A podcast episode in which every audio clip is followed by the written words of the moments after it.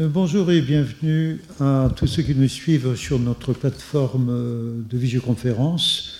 Le programme Europe Éducation École euh, le plaisir d'accueillir ce matin M. Xavier Anselme, qui est professeur de sciences économiques en classe préparatoire aux grandes écoles au lycée Henri IV. Je le remercie d'avoir accepté notre invitation et de nous parler du marché du travail en Europe. Nous sommes connecté avec le lycée Hoche euh, à Versailles, bien entendu la classe de Camille Poncelet, ainsi qu'avec des élèves du lycée Jean-Pierre Vernant à Sèvres. Merci, cher Michel Anselme. Je vous passe la parole pour la deuxième partie de ce cours. Voilà, donc le début de la deuxième partie. J'avais consacré la, première partie en vous montrant comment, euh, dans l'Union européenne, les transformations du marché du travail, les transformations de l'emploi pouvaient constituer des, défis pour les modèles sociaux. Modèles sociaux qui sont extrêmement anciens, qui étaient constitués sur une base industrielle, euh, sur une base nationale, avec des trajectoires bien particulières. Aujourd'hui, on est dans une économie qui est beaucoup plus ouverte, beaucoup plus concurrentielle, et je voudrais essayer de voir avec vous comment les modèles sociaux européens ont réagi face à ces transformations je n'êtes pas forcément très très euh, optimiste sur les transformations qu'il y a eu euh, en Europe en termes de politique de, l'emploi. Et euh, je voudrais, en dernière partie, ce qui sera la quatrième partie donc, de cette intervention, parler de la question du risque et de la confiance, parce que je pense que c'est ça qui est au cœur de l'évolution européenne et qui aujourd'hui euh, constitue euh, une source d'inquiétude importante pour les, électeurs et qui est exploitée euh, de façon assez visible par un certain nombre de, partis politiques qui n'ont de cesse de montrer à la fois les risques subis par ces travailleurs européens et une impuissance supposée de l'Union européenne. Alors je vais commencer par euh, euh, la troisième partie de cette intervention qui est consacrée euh, à la concurrence et à l'innovation. Alors concurrence et innovation, pourquoi concurrence et quel type d'innovation? Alors la concurrence, c'est quelque chose dont on entend fréquemment parler. C'est-à-dire qu'en fait, dans la mesure où il y a une diversité et dans la mesure où euh, finalement l'Union européenne peine à harmoniser ou à faire converger les systèmes sociaux, eh bien il peut y avoir euh, une concurrence importante entre, entre travailleurs. Alors on l'a bien, compris au moment de, euh, l'a constitution du, marché unique, euh, avec euh, un problème qui est celui des travailleurs détachés. Et puis, euh, une fois que je vous aurai euh, parlé de ce problème euh, des travailleurs détachés en Europe, je, vous expliquerai quelles sont les solutions communes imaginées en Europe, et notamment le, modèle de la, de flexi-sécurité danoise. Alors, commençons par ces travailleurs détachés, dont on parle beaucoup en accusant finalement ces, ces travailleurs détachés de constituer des concurrents en termes de coûts salariés euh, et euh, de contribuer à la euh, difficulté des travailleurs à améliorer leurs droits sociaux, leurs niveaux salariaux. Alors, si on regarde en Europe quelle est l'ampleur du phénomène des travailleurs détachés, il faut remarquer que la France, par exemple, a accueilli l'année dernière à peu près 178 000 travailleurs détachés, mais l'Allemagne en a accueilli beaucoup plus, hein, à peu près 420 000. Et euh, parmi euh, les pays qui envoient beaucoup de travailleurs détachés dans les autres pays de l'Union européenne, on a essentiellement euh, la Pologne, 460 000, 463 000 travailleurs détachés, mais aussi des pays qui reçoivent des travailleurs détachés comme l'Allemagne et la France. Par exemple, la France envoie environ 140 000 travailleurs détachés dans les autres pays de l'Union européenne. Alors qu'est-ce qu'on appelle des, travailleurs détachés? Ces travailleurs détachés concernent avec euh, leur employeur un lien en termes de contrat de travail euh, important. conservent un contrat de travail qui est signé dans un pays de l'Union européenne, et pour autant, euh, ils vont travailler dans un autre pays de l'Union européenne de façon temporaire, sans y, établir leur résidence. Ce ne sont pas des travailleurs migrants, euh, donc ils sont là pour une période qui est liée à la durée toute simple de, leur travail. Alors la grande question qui, se pose et, qui a suscité beaucoup de conflits dans l'Union européenne qui ont été portés devant les tribunaux européens, euh, le tribunal de Luxembourg, euh, c'est de savoir quel est le droit social qui s'applique à ces travailleurs détachés. Parce qu'on comprend bien que lorsque euh, ces travailleurs détachés viennent d'un pays comme la Pologne, le salaire minimum y est plus faible, la durée du travail autorisé est plus forte, les conditions d'accès au droit à la retraite sont moins favorables que dans un pays comme la France. Alors le, principe euh, en Union européenne, ça a été un principe qui a été euh, finalement d'accepter la libre circulation des, travailleurs, puisque c'est important pour intégrer les marchés. Euh, mais cette libre circulation des travailleurs risquerait de mettre en péril un certain nombre de législations sociales dans le pays où sont envoyés les, travailleurs détachés puisqu'ils sont a priori moins coûteux. Donc petit à petit, euh, une première directive euh, est intervenue en 1996, donc dix ans après la constitution du marché unique. Cette première directive euh, a essayé d'encadrer le, phénomène des travailleurs détachés, peut-être pas suffisamment puisque la France a proposé une nouvelle mouture qui a été acceptée en 2018, au cours de l'été 2018. Elle devrait être mise en œuvre euh, tout au long des deux années qui, suivent. Euh, cette directive sur les travailleurs détachés, elle vise à faire euh, deux choses. D'abord, faire en sorte que la législation, non pas du pays d'origine, mais la législation du pays dans lequel est effectué le travail, s'applique aux travailleurs détachés. Donc désormais, si vous voulez, le, salaire minimum du pays d'affectation doit être versé aux, aux salariés. La durée du travail doit être la même la sécurité, les conditions de travail. Voilà. Donc c'est non plus la législation du pays d'origine qui s'applique, mais la législation du pays dans lequel est effectué le travail. Ce qui constitue une garantie demandée par les travailleurs euh, des pays à haut salaire et à euh, garantie importante, je pense euh, notamment au modèle suédois dans lequel s'était posé la première fois ce problème-là. Mais euh, ce principe souffre de quelques exceptions euh, qui, posent encore problème.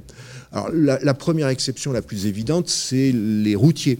Les routiers ne sont pas concernés par la, directive travailleurs détachés, ce qui a des conséquences en termes de disparité de temps de travail. Euh, si on exclut les routiers de ce dispositif, c'est à la demande de, beaucoup de pays euh, d'Europe euh, centrale et orientale, et aussi parce que l'Union européenne euh, ou les inspections du travail national n'ont pas vraiment les moyens de vérifier le temps de travail de ces routiers. Donc là, on a un peu laissé faire dans ce domaine-là.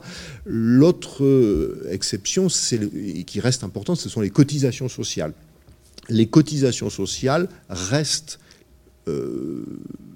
déterminées par la législation du pays d'origine. Autrement dit, un travailleur détaché polonais par une entreprise polonaise percevra en France un salaire minimum français, mais l'employeur ne paiera de cotisation que sur le barème polonais, ce qui évidemment euh, conserve pour ce type de travail un avantage euh, euh, non négligeable. Voilà, donc ces, directives européennes ont essayé d'encadrer euh, le, travail détaché en préservant à la fois la mobilité des travailleurs, un, certain degré de concurrence, mais en essayant que euh, cette concurrence ne contribue pas trop à la dégradation des conditions de travail. Il faut quand même souligner qu'il s'agit d'un compromis, puisque euh, beaucoup de pays euh, ont eu du mal à être convaincus par la position française qui était relativement stricte sur cette question-là. et c'est un, compromis qui a été difficile à obtenir. Donc, en principe, depuis 2018, il ne reste plus que deux exceptions dans, ce domaine-là. Alors, euh, je voudrais voir maintenant quel est le, quel est le, quelles sont les propositions, les propositions européennes en matière de transformation du marché du travail, transformation des politiques de l'emploi. Alors on cite très très fréquemment le modèle danois de flexi-sécurité comme modèle que devrait suivre euh, beaucoup de pays euh, de l'Union européenne. Et dès les années 2010, début 2010, en France, il y a eu des réformes du marché du travail menées sous François Hollande, euh, menées aussi dans la présidence, au cours de la présidence actuelle, et avec dans l'idée que ce modèle de flexi-sécurité pourrait être au moins partiellement adapté à l'économie française. Alors pourquoi ce, modèle est-il euh, si, attractif? D'abord, il faut voir que le, Danemark, c'est une toute petite économie ouverte, avec euh, des niveaux salariaux euh, élevés, avec une qualification de la main-d'œuvre qui est comparativement au reste de, l'Union européenne élevée. Donc finalement, c'est un, un, pays qui, on pourrait l'imaginer euh, d'emblée, paraît, relativement désavantagé lorsqu'on ouvre, euh, lorsqu'on ouvre les marchés, puisque son marché intérieur est, plutôt petit, puisqu'on a une main-d'œuvre qui est bien payée, bien qualifiée, et pour autant, c'est un, on l'a vu dans les statistiques de la précédente session, c'est un pays dans lequel on a réussi à maintenir un taux de chômage à un niveau faible. Donc c'est peut-être pour cette raison-là que euh, ce modèle est euh, désormais un modèle qui est euh, euh, qui constitue un repère pour euh, les politiques européennes de l'emploi. Alors, je voudrais donner un, graphique qui montre le taux d'emploi et l'indice de la protection de l'emploi.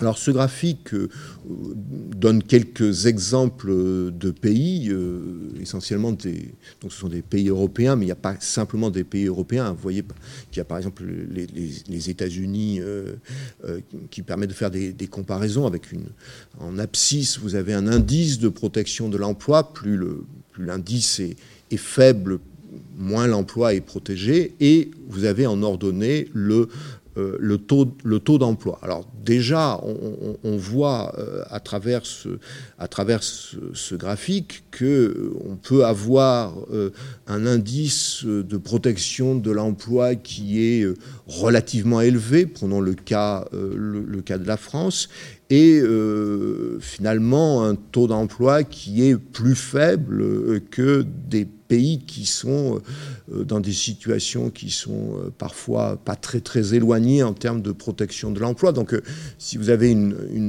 une, droite qui représente finalement le lien entre les, entre les phénomènes, vous, on peut quand même discuter la, discuter la liaison qu'on pourrait faire de façon assez simple entre ces deux, entre ces deux, ces deux indicateurs statistiques. vous avez, vous avez une protection au Danemark qui est moins forte qu'en France, mais un taux d'emploi qui est euh, plus élevé. On a aussi euh, un pays avec euh, le pays, qui, pays européen qui a la, le taux d'emploi le plus élevé, c'est la Suède, et vous avez une protection de l'emploi qui est comparable à euh, celle, euh, du, Japon, par exemple, ou de la Finlande. Voilà, donc ce qui est, intéressant, c'est d'observer que l'on peut avoir euh, des niveaux de protection de l'emploi qui, en, Europe, sont extrêmement différents, et que même à niveau de protection de l'emploi à peu près équivalent, on peut avoir aussi des performances en matière de taux d'emploi qui divergent. Alors pourquoi ce, en quoi consiste ce modèle euh, danois qui permet donc d'obtenir des taux d'emploi relativement élevés et des taux de chômage euh, faibles?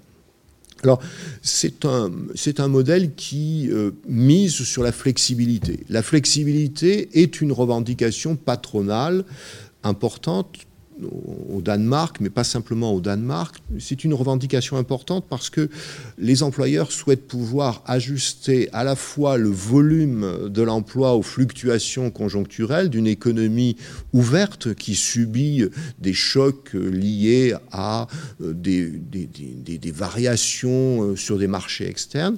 Donc une variation euh, quantitative, si vous voulez, de, l'emploi. Et en même temps, les, employeurs ont une revendication qui est une mobilité de la nature des emplois, une transformation de la nature des emplois qui est liée par exemple à des transformations technologiques. Donc le modèle suédois essaie de renforcer cette flexibilité euh, du marché euh, du travail de manière à s'adapter euh,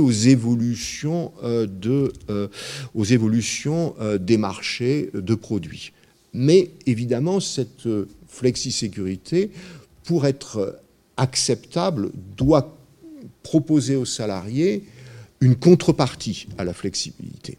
Et c'est, je crois, ce qui fait que le modèle danois est accepté par la population active dans la mesure où il y a une contrepartie, enfin il y a plusieurs contreparties importantes qui permettent de faire deux choses. D'abord de sécuriser des parcours professionnels pour les individus et deuxièmement qui, euh, à travers un système de,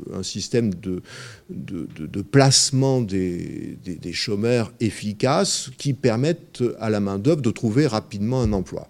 Alors si j'ai parlé de sécurisation des parcours professionnels, euh, ça passe par exemple par deux dispositifs euh, importants qui sont d'abord les allocations chômage, faire en sorte que les allocations chômage euh, soit élevée, c'est-à-dire qu'elle représente une part relativement importante, et le euh, Danemark, a, dans ce domaine-là, se, distingue des autres pays européens, euh, donc faire en sorte que les allocations chômage représentent une part importante du revenu antérieur, c'est-à-dire faire en sorte que lorsque le salarié perd son emploi, il n'y ait pas de pénalisation financière trop importante euh, qui ferait basculer ce travailleur, euh, ce salarié, dans une situation précaire financièrement ou une situation de, pauvreté importante. Donc ça, ça rend, finalement le, changement d'emploi ou, le chômage euh, moins pénalisant au point de vue financier. Et en même temps, euh, le, système danois se caractérise par un système de formation qui permet aux salariés qui sont au chômage ou qui viennent de perdre leur emploi d'accéder à des formations gratuites, euh, publiques, euh, qui sont très axés sur les besoins du marché du travail, qui permettent aux individus de modifier leurs compétences, de les accroître ou de changer complètement de, formation. Euh, là, on peut voir la, différence essentielle qu'il y a avec euh, le système français, où euh, finalement le, le, système de formation professionnelle en France se concentre essentiellement sur ceux qui ont déjà des diplômes élevés, ceux qui en ont peut-être le moins besoin. Dans le système danois, on ne dépense pas forcément plus pour euh, la formation professionnelle qu'en France, mais on dépense différemment. C'est-à-dire qu'on va euh, axer cette formation professionnelle sur ceux qui sont les plus fragiles, ceux dont on sait qu'ils auront des difficultés à retrouver euh, du travail. Et enfin, il faut penser aussi euh, à la transformation des, des, organismes de placement des, chômeurs. Alors, on a commencé en France à s'inspirer euh, du modèle danois euh, lorsque, lorsque la NPE, l'Agence nationale pour l'emploi, a été transformée en Pôle emploi et lorsque Pôle emploi a perdu le monopole du placement des chômeurs. Donc, Pôle emploi est un organisme public, mais comme, comme au Danemark, en Suède aussi, puisque la Suède s'est aussi inspirée du modèle danois, euh, vous avez eu une transformation de sorte que Désormais, ces organismes de placement peuvent euh, utiliser euh, des euh, des partenariats privés peuvent externaliser une partie de leurs activités pour améliorer euh, le placement euh, des chômeurs, c'est-à-dire leur accroître l'efficacité de, de, ce placement en termes de durée du chômage, faire en sorte que la période de durée du chômage soit la, soit la plus faible possible. Alors le modèle danois a réussi finalement pas forcément à réduire euh, de façon drastique le chômage, il reste encore un chômage non négligeable au Danemark, mais la réussite du modèle danois, c'est d'avoir fait baisser de façon drastique le chômage persistant, c'est-à-dire les individus qui restent au chômage sur une durée supérieure à un an, ce qu'on appelle le chômage de longue durée, qui va finalement faire en sorte que la réinsertion sur euh, l'emploi euh, devient de plus en plus difficile. Vous savez ce qu'on appelle l'employabilité le, euh, des chômeurs, c'est-à-dire leur probabilité de retrouver un travail ne cesse de décliner avec la durée du chômage. Je crois que le système danois a compris quelque chose, c'est que finalement, par le biais d'incitation, par le biais d'une formation, euh, il faut faire en sorte que cette durée du chômage soit brève. Alors, dans le système danois, je vous ai parlé de formation, il y a aussi une incitation qui est un contrôle des chômeurs et aussi, euh, peut-être, ça c'est un aspect peut-être moins, euh, moins favorable pour les chômeurs, c'est-à-dire qu'au bout d'un an de chômage, les, euh, les chômeurs euh, danois sont obligés d'accepter un emploi, même si ça leur impose une mobilité géographique et même si le salaire qu'ils vont percevoir dans ce nouvel emploi, s'ils l'acceptent, est inférieur et largement inférieur à leur emploi précédent. Donc il y a, y a, un aspect là qui, qui, qui qui, peut être euh, discutable euh, dans ce domaine-là. L'individu, s'il veut profiter d'un certain nombre de dispositifs, est obligé de, euh, de faire des, concessions. C'est ce qu'on appelle welfare to work, c'est-à-dire, en fait, on, a un système d'assurance sociale, là c'est des assurances au chômage, ou un système de formation qui exige de la part, de, de la part des salariés, de la part des chômeurs, une contrepartie en termes de, de recherche d'emploi emploi, on fait en sorte que les recherches, on, essaie de vérifier que les recherches d'emploi sont euh, effectives euh, et, qu'elles sont efficaces, et en même temps, euh, les salariés sont incités à accepter des, emplois ou des propositions d'emploi. Voilà donc le, modèle de flexi-sécurité danois voilà le modèle qui sert assez souvent de, référence en Europe, du moins dans certains pays européens, parce qu'il faut bien comprendre que suivant chacun des pays, euh, l'accent sur la sécurité ou la flexibilité est extrêmement différent. Si on prend le cas euh, des pays anglo-saxons, saxons comme l'Irlande, la Grande-Bretagne et dans une moindre mesure euh, les Pays-Bas, l'accent est beaucoup plus mis sur la, euh, la, flexibilité que sur la sécurité. Au contraire, en matière de, sécurité, il y a eu un certain nombre de, de reculs. Si on prend l'exemple de l'Allemagne, on s'aperçoit aussi que la flexibilité euh, s'est accrue la sécurité des travailleurs sans doute beaucoup moins. Par contre, dans le modèle, suédois, on a eu des transformations euh, de ce modèle social-démocrate, mais ça n'a pas pour autant euh, fait euh, disparaître certains dispositifs qui, existaient déjà dans ce pays. Voilà, euh, je vais terminer avec euh, la quatrième partie sur euh, les risques et la confiance. Je ne veux pas dire que le travail est une activité risquée, loin de là, mais l'insertion sur le marché du travail suscite un certain nombre de risques. Alors, je veux dire, dès le 19e siècle, la question s'est posée autour des accidents du travail. Aujourd'hui, elle se pose moins. Je vous ai parlé de désindustrialisation. Il est évident que dans des secteurs comme le, secteur tertiaire, le, risque d'accident du travail est, bien moindre. Mais dès, euh, la fin du 19e siècle, par exemple en France, euh, on a euh, changé la manière dont on a intégré le risque dans la relation d'emploi. Euh, euh, pour ce qui est euh, du risque du, risque d'accident du travail, on a instauré un système d'assurance sociale, c'est-à-dire qu'en fait, il n'y a plus de responsabilité à démontrer devant des tribunaux. il s'agit simplement de constater la réalisation de ce risque et une fois que les individus, les patrons en particulier, sont assurés, pardon, l'indemnisation va de soi. Donc on peut imaginer que, à travers de l'activité du travail, il y a un certain nombre de risques. Alors aujourd'hui, les risques qui sont importants sont plutôt des risques de chômage, des risques de transformation professionnelle.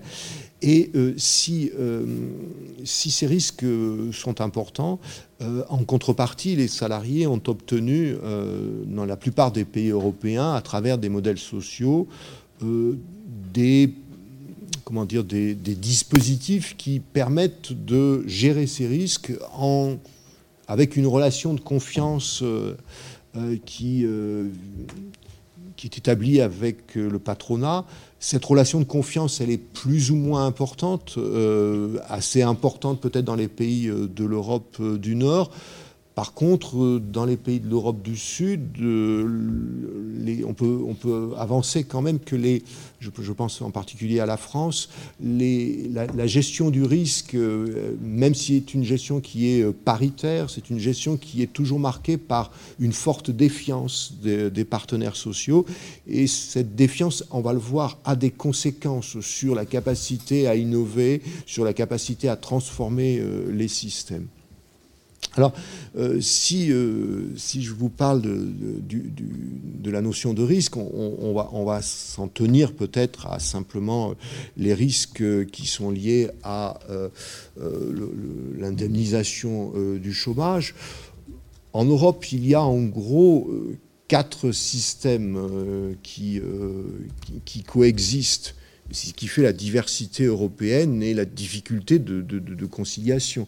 Alors on a un modèle libéral euh, en, Grande-Bretagne où euh, finalement le principe de l'indemnisation s'articule autour de la notion d'assistance, de lutte contre la pauvreté, et finalement les,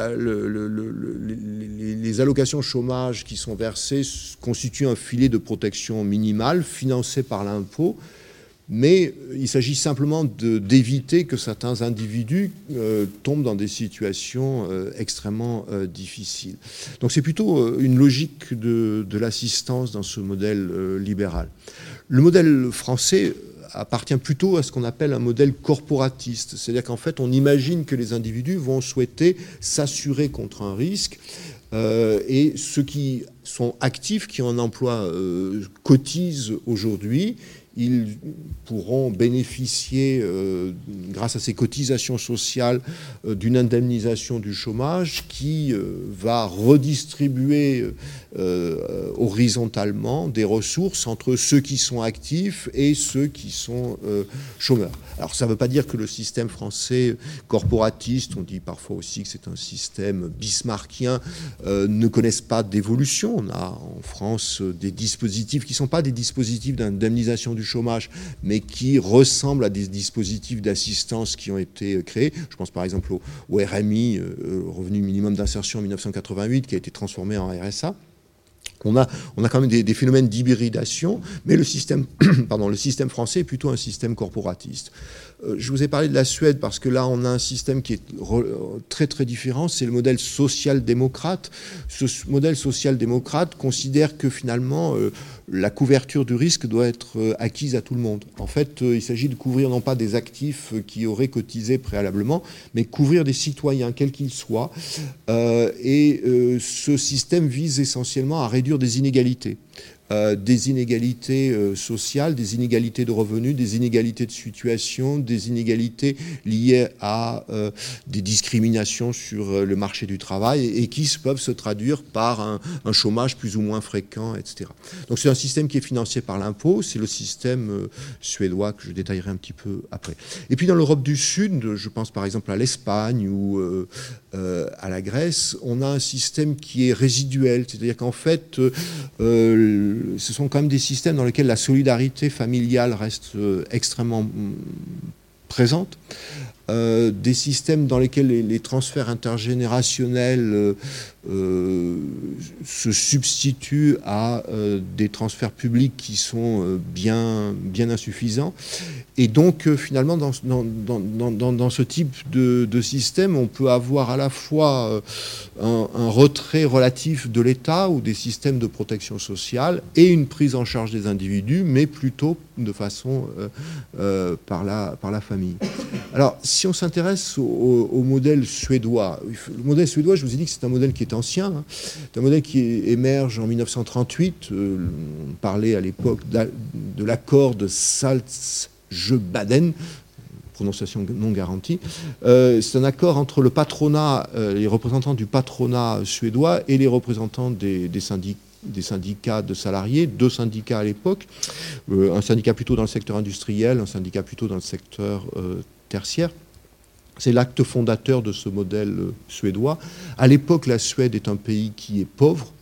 Euh, c'est un petit pays euh, qui souffre d'une émigration importante et il s'est agi pour les partenaires sociaux de se mettre d'accord sur un principe de négociation.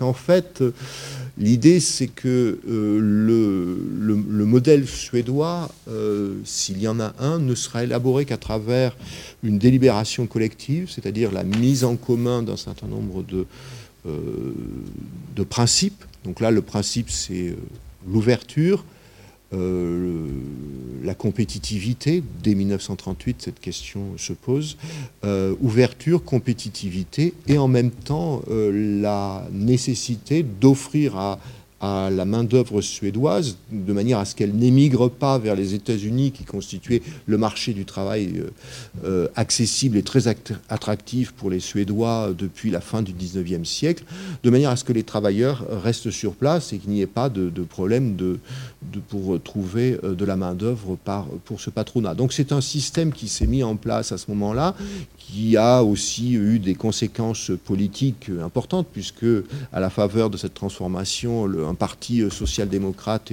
est, arrivé au pouvoir en Suède et il a conservé ce pouvoir pendant des dizaines d'années sans interruption.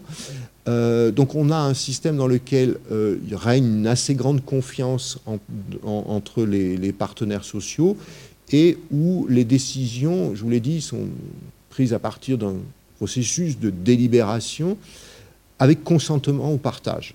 la caractéristique de, ce modèle-là, qui, est assez différente aussi du modèle euh, suédois, hein, au moins pour, sur cet aspect-là, c'est le consentement. C'est-à-dire qu'en fait, euh, il n'y a, pas, a pas forcément de conflit sur la notion de prélèvement obligatoire il n'y a pas de conflit sur le, travail. Il peut y avoir des oppositions sur le montant des salaires, euh, le montant des salaires, les, droits sociaux, euh, etc. Mais pas de conflit de principe sur la nécessité de partager les ressources de l'entreprise, euh, consentir à, à un niveau de prélèvement obligatoire élevé pour alimenter un système social dont l'objectif est de réduire les inégalités.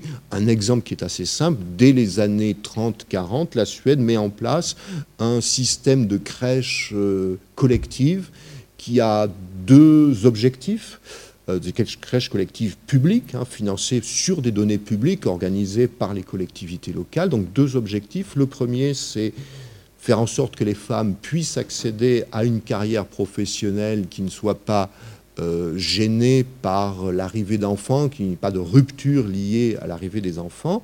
Et le deuxième, c'est en faisant en sorte que les enfants euh, suédois, les jeunes enfants suédois, soient scolarisés à un âge euh, assez, assez précoce, tous ensemble, dans un système public L'objectif, c'est de réduire les inégalités sociales. Donc on a dans ce pays un consentement au partage qui est important et qui peut constituer peut-être un, des, un des points forts d'un modèle social européen autour de, du consentement à l'impôt, même si on voit dans l'actualité que c'est pas si clair que ça, ce consentement à l'impôt. Même en Suède, hein, il y a eu des, des partis qui ont, qui ont accédé au pouvoir et qui ont transformer le système fiscal pour le rendre moins progressif, mais quand même, on, demeure avec des, niveaux d'imposition relativement élevés, des dépenses sociales importantes. Alors si on prend des comparaisons euh, européennes, euh, là on,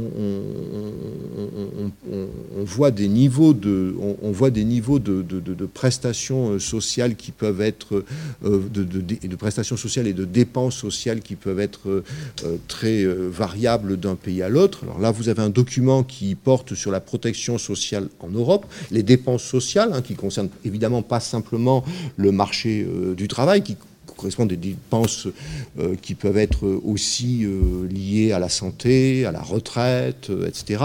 Donc vous voyez que la France bah, est la championne européenne de, la protection sociale. Si on regarde les dépenses de protection sociale en Europe, la France est au niveau d'environ 34% du PIB, et vous avez juste en deçà de la France, donc essentiellement des pays de l'Europe du Nord, vous remarquez quand même que les, disparités euh, de dépenses sociales en Europe sont extrêmement importantes, puisque ça varie de 14%, un peu plus de 14% du PIB euh, en Roumanie, jusqu'à euh, dépasser 30% dans beaucoup de pays de, l'Europe du Nord, dont, dont, la France, Belgique, Finlande, Danemark, etc.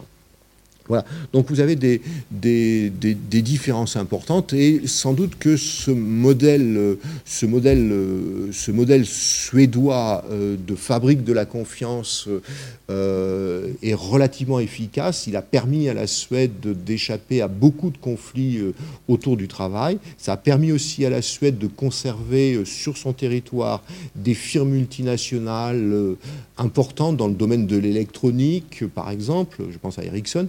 Euh, conserver sur son territoire donc des firmes multinationales qui auraient pu être tentées par euh, une délocalisation, alors que les salaires sont relativement élevés, le marché est étroit. Donc finalement, la, la Suède n'a pas forcément avantages auxquels on, pense habituellement lorsqu'on pense à un avantage absolu ou relatif en termes de mondialisation. Et pourtant, elle a trouvé un modèle social qui lui a permis de, euh, de conserver cette, euh, à la fois l'essentiel euh, de son modèle et sans doute aussi une une, capacité à se projeter sur des marchés étrangers. Le cas de la France est, intéressant parce qu'il est relativement, euh, relativement différent. On l'a euh, ici quand on regarde la manière dont les salariés français réagissent par rapport à euh, des institutions. Si on regarde le taux de syndicalisation en France, on a un taux de syndicalisation qui est parmi les plus bas des pays de l'OCDE peu près 8% hein, de la main-d'œuvre française euh, est syndiquée. Euh, en Suède, ça dépense les deux tiers de la population, même de la population euh, active. Alors, même si en Suède, le taux de syndicalisation avait pu atteindre dans les années 70 80%, maintenant il est à peu près à deux tiers, mais ça dénote quand même en France une très très forte défiance vis-à-vis des institutions. Cette défiance, elle, est, elle, elle se base sur finalement un modèle social français qui est fractionné avec des différences entre régimes qui alimentent une grande défiance envers ces régimes. On est toujours en train de soupçonner un régime de donner plus qu'un autre, qu'il s'agisse de départ en retraite, qu'il s'agisse de l'indemnisation euh, des jours de maladie, etc. Donc il y a de fortes disparités en France qui, bah, peuvent euh, entraîner finalement euh, un blocage institutionnel, un blocage dans les organismes de négociation euh, paritaire. Je pense que le modèle suédois, euh, le modèle suédois de, confiance est sans doute euh, plus, plus positif. Je terminerai avec le rôle, le, rôle pour l'Europe. Si l'Europe a, joué un rôle non négligeable, euh, c'est dans la capacité à faire émerger quelques institutions communes. Alors, la France a fait quelques propositions dans ce domaine-là, et la proposition qui me paraît peut-être la plus ambitieuse, mais sans doute aussi la, la plus intéressante, consisterait à instaurer en Europe un régime, ou du moins dans la zone euro, pour faciliter la, mobilité de la main-d'œuvre euh, instaurer en Europe un système d'assurance chômage euh, commun qui permettrait à des salariés français qui seraient au chômage, par exemple, de pouvoir euh, se diriger vers un autre pays de la zone euro et continuer à percevoir des allocations chômage auxquelles ils ont droit dans ce système-là. Actuellement, c'est assez difficile de le faire. Ce fractionnement des modèles sociaux n'encourage pas la mobilité, euh, la mobilité de, la main-d'œuvre et encourage plutôt une concurrence par le moins-disant social. À partir du moment où on se dote de quelques institutions communes, euh, sans doute que ce euh, principe de concurrence qui est au cœur, enfin, qui est un des cœurs de la construction européenne, passera derrière l'objectif de convergence et de progrès social. Voilà. Je crois que j'ai tenu les temps. C'est parfait. Merci. beaucoup, monsieur Anselme. Donc, euh, lorsqu'on voit les problèmes euh, d'inégalité, de travailleurs détachés, euh, qui sont liés aux questions de protection sociale, et, et qu'on voit les fortes réussites des modèles sociodémocrates dans le nord de l'Europe, est-ce que finalement la solution ne serait pas trouvée de faire un encadrement des modèles sociaux et de protection sociale vers ceux plutôt nordiques pour pouvoir avoir une meilleure convergence euh, au niveau de l'Europe Et est-ce que l'Europe ne serait pas trop molle euh, dans cet encadrement? D'abord, il faut, faut, bien comprendre une chose, c'est que les décisions en matière sociale sont des décisions qui sont prises à la majorité qualifiée. Autrement dit, si, euh, et, dans certains domaines bien particuliers, comme les, discriminations, les inégalités hommes-femmes, les accidents du travail, la santé au travail, la, participation euh, des salariés au, dialogue social, etc. Il se trouve qu'il euh, il peut y avoir de la part de certains pays des blocages. La Grande-Bretagne a constitué pendant de nombreuses années un blocage en matière de salaire minimum. Elle a fini par accepter l'instauration d'un salaire minimum. L'Allemagne aussi a, passé une législation qui a transformé euh, son salaire minimum, puisque le salaire minimum en Allemagne est désormais légal, c'est-à-dire qu'en fait, il y a une loi qui impose un salaire minimum et non plus une simple négociation collective. Donc il y a, un certain nombre d'avancées. Mais le système de gouvernance européen constitue finalement un frein à ces avancées, puisqu'il ne peut pas y avoir d'harmonisation avec unification. Ce n'est pas possible.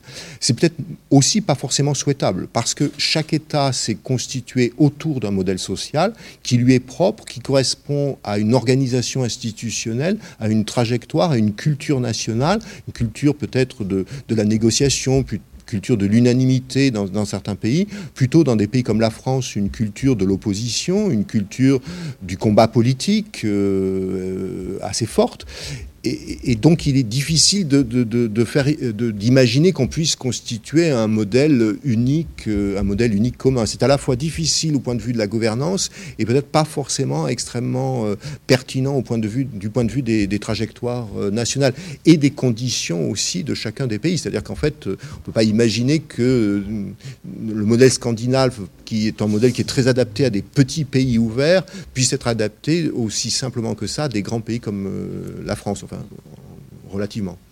Euh, moi, c'était une question encore sur les pays de l'Est et le fait que est-ce que leur économie va pas finir par s'aligner peut-être avec euh, celle des autres pays et quels vont être les impacts sur l'Union européenne? Parce que justement pour l'instant, enfin du point de vue de l'Union européenne, je crois que l'avantage de les faire entrer dans l'Europe, c'était justement de, par exemple, éviter la fuite des multinationales vers d'autres pays moins industrialisés et donc quels, va être, euh, quels vont être les impacts de, de cette harmonisation Alors, euh, pour ce qui est des pays de, pays d'Europe centrale et, orientale, euh, l'objectif, si vous voulez, de leur intégration dans l'Union européenne, c'était d'accélérer un processus de convergence.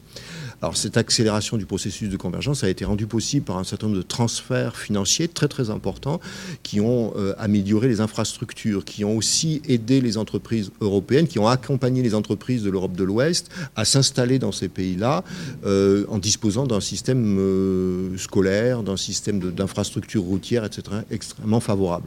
Alors ça a permis de créer des emplois, ça a permis de transformer des, économies. On peut penser par exemple à l'économie polonaise qui était essentiellement une économie industrielle avec une composante agricole extrêmement importante. Aujourd'hui, vous avez un basculement du centre névralgique euh, économique de la Pologne vers l'ouest, vers la frontière avec euh, l'Allemagne.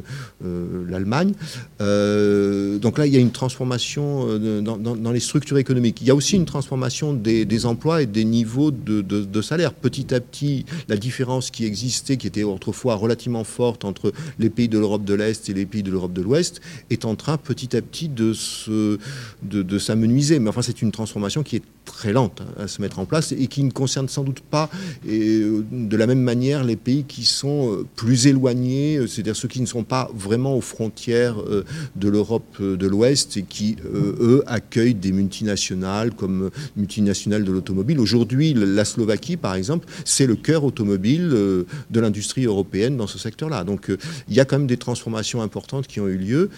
Elles ne concernent pas tous les pays de l'Europe euh, orientale. Les pays baltes, par exemple, peuvent, peuvent, recevoir beaucoup de capitaux qui viennent de, de, de, Finlande. Je me tourne vers le lycée Hoche et vers Camille Poncelet. Peut-être un mot de conclusion. Est-ce qu'on peut imaginer une convergence des systèmes sociaux à terme en Europe? Première chose, et est-ce une bonne chose? Voilà. Alors, sur la question de la convergence des systèmes sociaux, elle est en partie euh, en cours, cette convergence des systèmes sociaux, si on regarde l'évolution des politiques euh, de l'emploi en particulier. Je vous ai expliqué que euh, à travers une confrontation d'expériences, on peut imaginer que les bonnes pratiques finissent par émerger, connaître une diffusion, et je vous ai parlé de modèles qui aujourd'hui constituaient des, des modèles attractifs, le modèle suédois, le modèle danois. Euh, il faut bien comprendre que euh, cette, convergence des modèles n'est possible que de façon ponctuelle sur certains types de politiques qui peuvent être efficaces, le placement des chômeurs, l'indemnisation des chômeurs, etc. Il, il n'en reste pas moins que les systèmes sociaux ont une telle histoire, une telle inertie qu'il est difficile d'imaginer que ces systèmes sociaux convergent complètement. Ce n'est même, à mon sens, pas non plus souhaitable dans la mesure où la diversité de ces modèles, c'est une diversité d'expérimentation. Ça sert aussi à expérimenter des politiques qui sont très différentes, à les évaluer et à euh, finalement innover en matière sociale. Euh, s'il n'y a pas de diversité, il y a de fortes chances que l'innovation soit ralentie, l'innovation sociale soit ralentie en Europe. La grande difficulté, c'est pas tant la diversité, c'est la capacité à s'inspirer d'autres modèles. Et c'est vrai que dans les années récentes, on a plutôt eu tendance à se méfier de modèles européens qui euh, présentent des caractéristiques euh, assez favorables en termes d'emploi. Merci. Je pense que nous, arrivons au terme donc de la deuxième partie de ce cours de M. Xavier Anselme. Merci infiniment d'avoir été avec nous ce matin. Merci aux élèves pour leur euh, si active participation et à notre collègue Camille Poncelet du lycée Hoche, sans oublier les collègues de Sèvres. Cher Jean-Pierre, peux-tu dire un mot sur ceux qui ont mobilisé leurs troupes ici? Voilà, alors très rapidement, effectivement, merci Adrien Bonino qui est venu avec sa, classe de seconde internationale et donc euh, Madame Chakroun aussi qui, est venue avec des, premières et puis des collègues qui, même s'ils n'avaient pas les, élèves, euh, euh, leur ont fait savoir qu'il y avait une, conférence qui devrait les intéresser. Donc nous avons eu aussi des élèves de, de terminale ES qui, qui, sont venus et donc qui, qui ont continué là, euh, voilà, à, participer. Ça, ça, fait plaisir de voir cette, cette motivation. Évidemment, le, le propos était, euh, était, passionnant et amènerait encore des, des questions, mais j'espère que nous aurons l'occasion peut-être aussi de, une autre fois de, de, poursuivre cette réflexion. Merci à vous en tout cas, Monsieur Anselme. Oui. Voilà. Merci beaucoup de m'avoir accueilli au lycée de Sèvres et j'espère que ça donnera aux, aux élèves l'envie de poursuivre un enseignement en sciences économiques et sociales. Voilà bon travail et le travail s'épanouisse en Europe.